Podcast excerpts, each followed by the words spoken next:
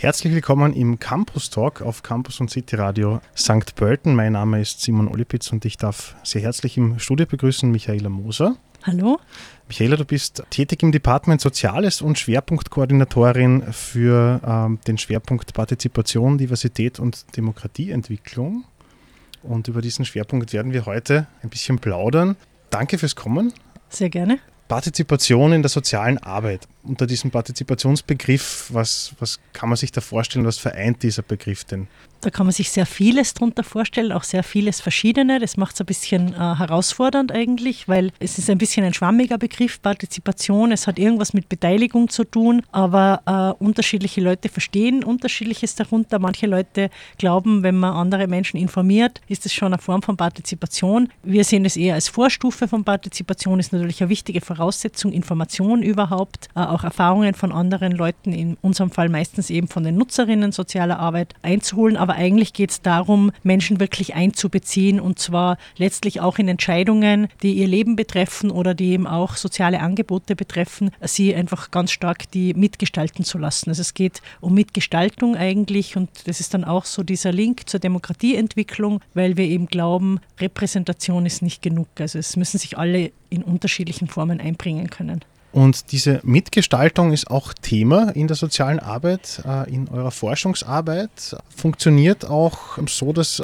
Menschen in Projekte also wirklich teilhaben und genau. auch, auch mitgestalten. Also wir nehmen das ernst auch in der Forschung. Das heißt, äh, wir machen auch partizipative Forschung. Das bedeutet, dass wirklich angefangen von der Fragestellung bis hin zur Auswertung dann von, äh, von Forschungsergebnissen eben die Leute nicht nur beforscht werden, sondern auch mitforschen. Also wir haben zum Beispiel ein äh, Projekt einmal gemacht äh, zu äh, Inklusion und Social Media. Da ging es um Menschen mit Lernschwierigkeiten und wie die Social Media nutzen. Und da haben wir als erstes einmal Personen eingeladen mit Lernschwierigkeiten und haben sie gefragt, was für sie an dem Thema überhaupt interessant ist, was wir forschen sollen für sie. Und dann haben wir gemeinsam wieder mit ihnen, auch mit so World Cafés und mit so vielen Diskussionsrunden, diese, diese Fragen erörtert und dann auch gemeinsam eigentlich mit Betroffenen Konsequenzen daraus gezogen. Also in alle Forschungsschritte, manchmal nur in manchen manche Forschungsschritte werden die Personen, die sonst oft nur beforscht werden, aktiv mit einbezogen.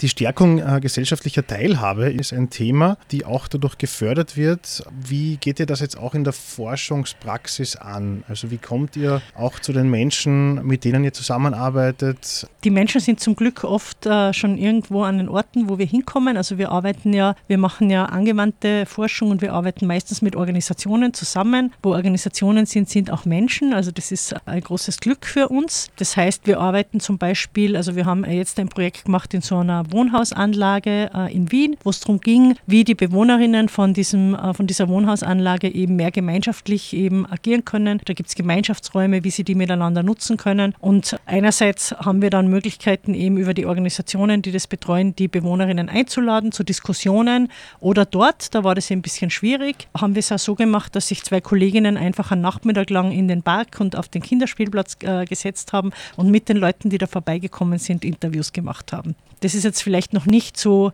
das ist eine sehr niederschwellige Form und noch nicht so partizipativ, wie es sein könnte. Das ist eher so aufsuchend. Äh, aber wir haben zum Beispiel auch in einem anderen Projekt im Waldviertel, da geht es darum, wie kann man in einer bestimmten Region, im Waldviertler Kernland, wie kann man da Leerstand reduzieren.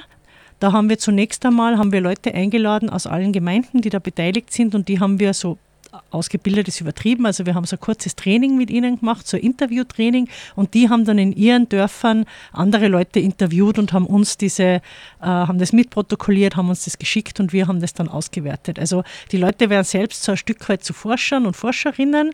Das ist gut, weil es ist viel mehr Nähe. Also die Leute erzählen Leute aus ihrem Ort ganz andere Dinge, als wenn wir da einfach so einschneiden und es wäre für uns auch nicht möglich gewesen, 14 verschiedene Orte im Waldviertel da zu besuchen ja, das war eine Art dann an die Leute zu kennen, weil die, die Interviewer, die wir da als Scouts, haben wir sie genannt, eingesetzt haben, die kennen natürlich auch die Leute. Das ist ganz anders, die haben ganz andere Möglichkeiten, äh, an wen ranzukommen. Und danach haben wir da noch alle Leute, die sich interessiert haben, auch eingeladen zu so einer Zukunftswerkstatt, wo eben mit sehr kreativen Methoden konnten eigentlich alle ihren wildesten Fantasien freien Lauf lassen, was sie mit so leerstehenden Häusern machen würden. Und da sind auch viele Ideen äh, rausgekommen, die dann wieder von den Kleinregionsbürgermeistern und Gemeinderätinnen jetzt aufgegriffen werden und manche davon werden jetzt auch umgesetzt. Das Interview als eine Methode, dann auch die Interviewer, die ausgebildet werden, also fast ein bisschen so wie im freien Radio, auch unsere mhm. Radiomacher, die dann auch äh, äh, tätig sind und Sendungen, Content beisteuern bei uns im Programm. Aber auf, auf welche Schwierigkeiten äh, stoßt ihr da regelmäßig, auch in der Methodenentwicklung? Was ist da zu beachten mal generell? Also für die Leute ist es oft sehr ungewohnt. Also gerade in einem Land wie Österreich, wo doch äh, viele sehr gewohnt sind, dass irgendwer von oben sagt, was man tun soll, äh, ist es oft sehr ungewohnt, dass man jetzt selbst irgendwie mitgestalten soll. Das ist oft so was, da muss man dann noch zweimal sagen, doch, das ist jetzt wirklich so gemeint. Also wir haben mal in einer anderen Gemeinde, da haben wir so ein Konzept entwickelt für Gemeinde- und Gesundheitszentrum und da haben wir auch so einen Zukunftsrat einberufen als Bürgerinnen und Bürgern von dem Ort und da haben einige immer wieder gesagt, ja, aber das soll doch der Bürgermeister sagen was da gemacht werden soll. Warum wäre ich gefragt? Ich kenne mich doch nicht aus. Und da muss man halt dann immer wieder dranbleiben und sagen, ja, aber es geht genau darum, dass die Leute halt mit ihren täglichen Erfahrungen, die ganz anderes erleben und nochmal ganz andere Perspektiven einbringen können, da eben mitreden und mitgestalten. Und unsere Erfahrung ist eigentlich dann, dass danach sind die, wenn einmal da der Groschen gefallen ist sozusagen und sie da reinkommen, sind das meistens dann die enthusiastischsten Mitgestalterinnen. Aber es ist einfach eine andere Kultur, das muss man erst auch lernen und sich daran gewöhnen. Also sind viele, ich glaube, leider muss man sagen, viele Leute äh, machen halt ihr Leben lang nie die Erfahrung, dass sie wirklich was mitgestalten können. Sie müssen sich halt immer an irgendwas anpassen und dem wollen wir da eigentlich auch entgegenwirken. Was macht das dann auch mit den Menschen, die mitmachen, die, die teilhaben an diesen Projekten aus deiner Sicht, aus deiner Beobachtungen auch? Also sie fühlen sich ernst genommen, äh, glaube ich. Also sie spüren eine Anerkennung, dass eben das, was sie sich denken, auch was wert ist. Sie kommen meistens eben auch sehr in Schwung und es, man merkt dann eigentlich, wie viel Ideen in jeder einzelnen Person eigentlich da ist und wie schade es ist, dass so viel von diesem Potenzial brach liegt. Und im besten Fall werden sie dann auch wirklich motiviert, auch selbst was zu tun das ist allerdings so der Punkt, wo wir auch sehen, und das ist für uns als soziale Arbeit einfach interessant, dass oft eben noch ein Stück weit so eine Unterstützung oder Begleitung nötig wäre. Also die, der Teil der sozialen Arbeit, der das macht, die Gemeinwesenarbeit, wäre da eben eigentlich sehr gefragt. Mit wenig Mitteln könnte man da also man kann sich vielleicht diese Leute ein bisschen vorstellen wie so Animateure, aber halt nicht so plump wie in den Ferienorten, sondern auf so eine Art, wo man wirklich immer wieder schaut, was brauchen die Leute, dass sie sich einbringen können, wie kann man sie ein bisschen unterstützen dabei, dass sie gut im Gespräch bleiben, wie kann man bei Konflikten ein bisschen helfen, dass sie sich nicht total zerstreiten. Also das sind eigentlich nur so kleine punktuelle Dinge, wo ein bisschen eine Begleitung nötig wäre und die macht aber dann den großen Unterschied, dass die Prozesse sehr gut laufen. Ein Schwerpunkt zu Partizipation, Diversität und Demokratieentwicklung, den äh, gibt es im Department Soziales an der FH St. Pölten, im Ilse Alt Institut. Äh, die Schwerpunktkoordinatorin Michaela Moser ist heute zu Gast. Und Michaela, du hast schon einige Projekte mal angesprochen. Gemeinschaftliches Wohnen ist auch gefallen. Äh, wie sieht das Projekt mhm. Äh, da auch in der Praxis aus?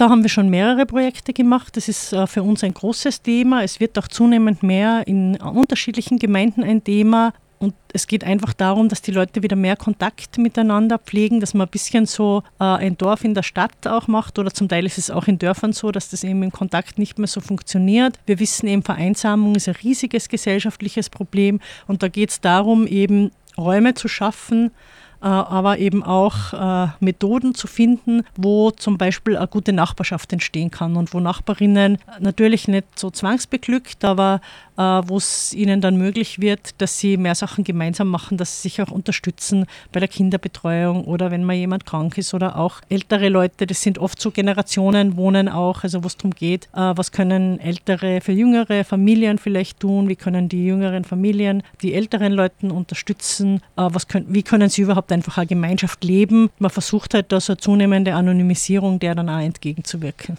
Wie äh, kann man das in der Praxis dann auch im, im Rahmen dieses Projekts, äh, wie kann man sich das vorstellen? Wie geht ihr das an und, und welche Partner sind da vielleicht auch involviert? Unsere Partner sind äh, ganz unterschiedlich. Also zum Teil sind es soziale Organisationen, die eben in solchen Wohnquartieren soziale Arbeit machen. Zum Teil sind es aber auch Bauträger oder Hausverwaltungen, die sich eben äh, mit diesem gemeinschaftlichen Wohnen auch beschäftigen. Und wir machen meistens so eine Entwicklungsforschung, also Aktionsforschung, wo wir eben auch wieder die Leute dann von so einem Wohnhaus einladen zu einer Zukunftswerkstatt oder zu einer anderen interaktiven Meetingform, wo eben mit ihnen ihre Anliegen besprochen werden, ihre Visionen und auch so konkrete Schritte, die sie angehen wollen, also so Projektpläne, Veränderungen, dass es nicht nur bei so einem Jammern dann bleibt, man findet schnell was in so Wohnhausanlagen, wo sich die Leute äh, dran stoßen oder darüber ärgern oder was nicht funktioniert. Aber es geht dann darum, auch die Leute zu befähigen, dass sie gemeinsam dann auch was verändern.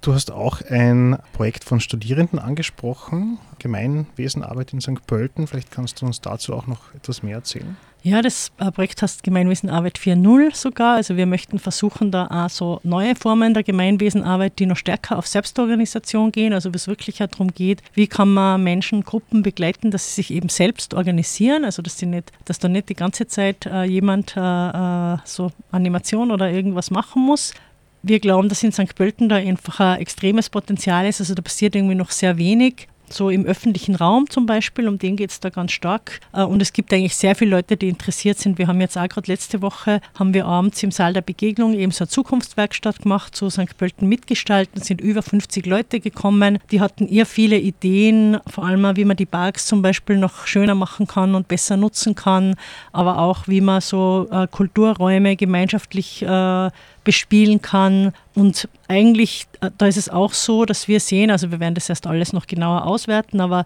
der erste Eindruck ist schon mal so eben, die Leute haben viele Ideen, würden sich ja total gern einbringen und es fehlen ihnen da so ein bisschen die Ansprechpartner. Also das ist auch so, wenn die Stadt St. Pölten jetzt sagen wird, okay, wir finden das cool, wenn Leute sich einbringen wollen. Wir stellen zwei, drei Sozialarbeiterinnen an als Ansprechpersonen. Da könnte man morgen schon anfangen und einfach coole Projekte machen im Sparkassenpark oder in irgendwelchen, an irgendwelchen anderen äh, Orten oder Vierteln, äh, wo die Leute was gestalten wollen. Viele wollen mehr Grün und Bäume pflanzen und das sind oft Dinge, die würden jetzt gar nicht so viel kosten und den Leuten wird Spaß machen ich glaube, es wird die Leute zusammenbringen. Also gerade bei diesem Treffen der letzte Woche waren auch viele Migrantinnen, aber auch äh, alteingesessene St. Pöltnerinnen. Die würden zusammen was machen, würden sich kennenlernen. Es wird auch insgesamt das gesellschaftliche Klima total verbessern. Wir machen jetzt auch äh, ein Projekt mit Bachelorstudierenden. Da geht es um Beschämung, also da geht es ein bisschen so um das, die Negativerfahrungen, die Menschen machen. Also vor allem Menschen, die jetzt von Armut betroffen sind oder die zu Gruppen gehören, die ausgeschlossen werden. Und da überlegen wir uns auch wieder gemeinsam mit Betroffenen, was kann man denn da für Gegenstrategien entwickeln? Wie kann man sich gegenseitig irgendwie ermutigen? Ja, was kann man sich vielleicht dafür auch strukturell, also wo kann man sich auch beschweren oder was muss geändert werden an Rahmenbedingungen? Wie kann man auch mit den Leuten reden? Die vielleicht andere beleidigen, ohne dass sie es äh, äh, wollen, also so unintendiert. Da überlegen wir uns einfach so kleine Projekte, wahrscheinlich auch stark so Social Media oder online-mäßig, um auf der Ebene noch was zu machen. Und das ist auch wieder so etwas, wo es eben darum geht, dass Menschen, die vielleicht, weil sie eben so oft äh, niedergemacht werden, sich sehr zurückgezogen haben, dass sich die wieder mehr einbringen ins Leben. Möglichkeiten zur Partizipation in der Forschung, Möglichkeiten zur Teilhabe und Mitgestaltung. Wie kann ich mitmachen? Ihr kommt dann auf Institutionen zu, äh, wie du erzählt hast. Also es kommen auch öfter mal Institutionen auf uns zu oder Gemeinden. Im Prinzip könnten auch einzelne Personen, die eine Idee haben, auf uns zukommen. Es ist immer dann halt ein Stück weit der Frage, wo findet man Geld dafür? Die Forschung kostet auch was, außer wir machen es mit unseren Studierenden. Das ist auch ein Vorteil, dass eben da ist sozusagen die Kosten werden da gegengewogen gegen das, dass die Studierenden damit ihren Abschluss machen. Also das ist dann so eine Win-Win-Situation für die Projekte mit oder Menschen, mit denen wir da arbeiten. Äh, die studieren Forschenden für ihren Master- oder Bachelor-Abschluss und die Leute haben auch was davon. Ansonsten muss man halt immer schauen, wo gibt es eben äh, Geld dafür. Das ist so die Herausforderung, aber die Projekte sind ja meistens nicht so teuer. Also das ist äh, dann fast immer möglich, das Geld, das dafür braucht, aufzutreiben. Wo erreiche ich euch oder wie erreiche ich euch, wenn ich weitere Fragen habe, wenn ich vielleicht auch mitmachen möchte, mich äh, beteiligen möchte, jetzt auch in, in, Forschungsarbeiten? Also am besten wahrscheinlich über unsere Website. Es gibt die Website Inclusion, also englische Inclusion mit c.fhsdb.ac.at. Ja, oder man kann auch mehr einfach schreiben. Also Michaela Moser, FH St. Pölten, wenn man äh, mich da sucht mit einer Suchmaschine, findet man mich ja recht schnell, kann mir E-Mail schreiben oder anrufen. Besser als Mail erreicht man mich eher. Und dann sind wir für Ideen eigentlich immer offen und äh, freuen uns, wenn sich Leute interessieren fürs gemeinsame Forschen. Vielen Dank, Michaela, für den Besuch im Studio. Gerne. Und bis zum nächsten Mal. Danke.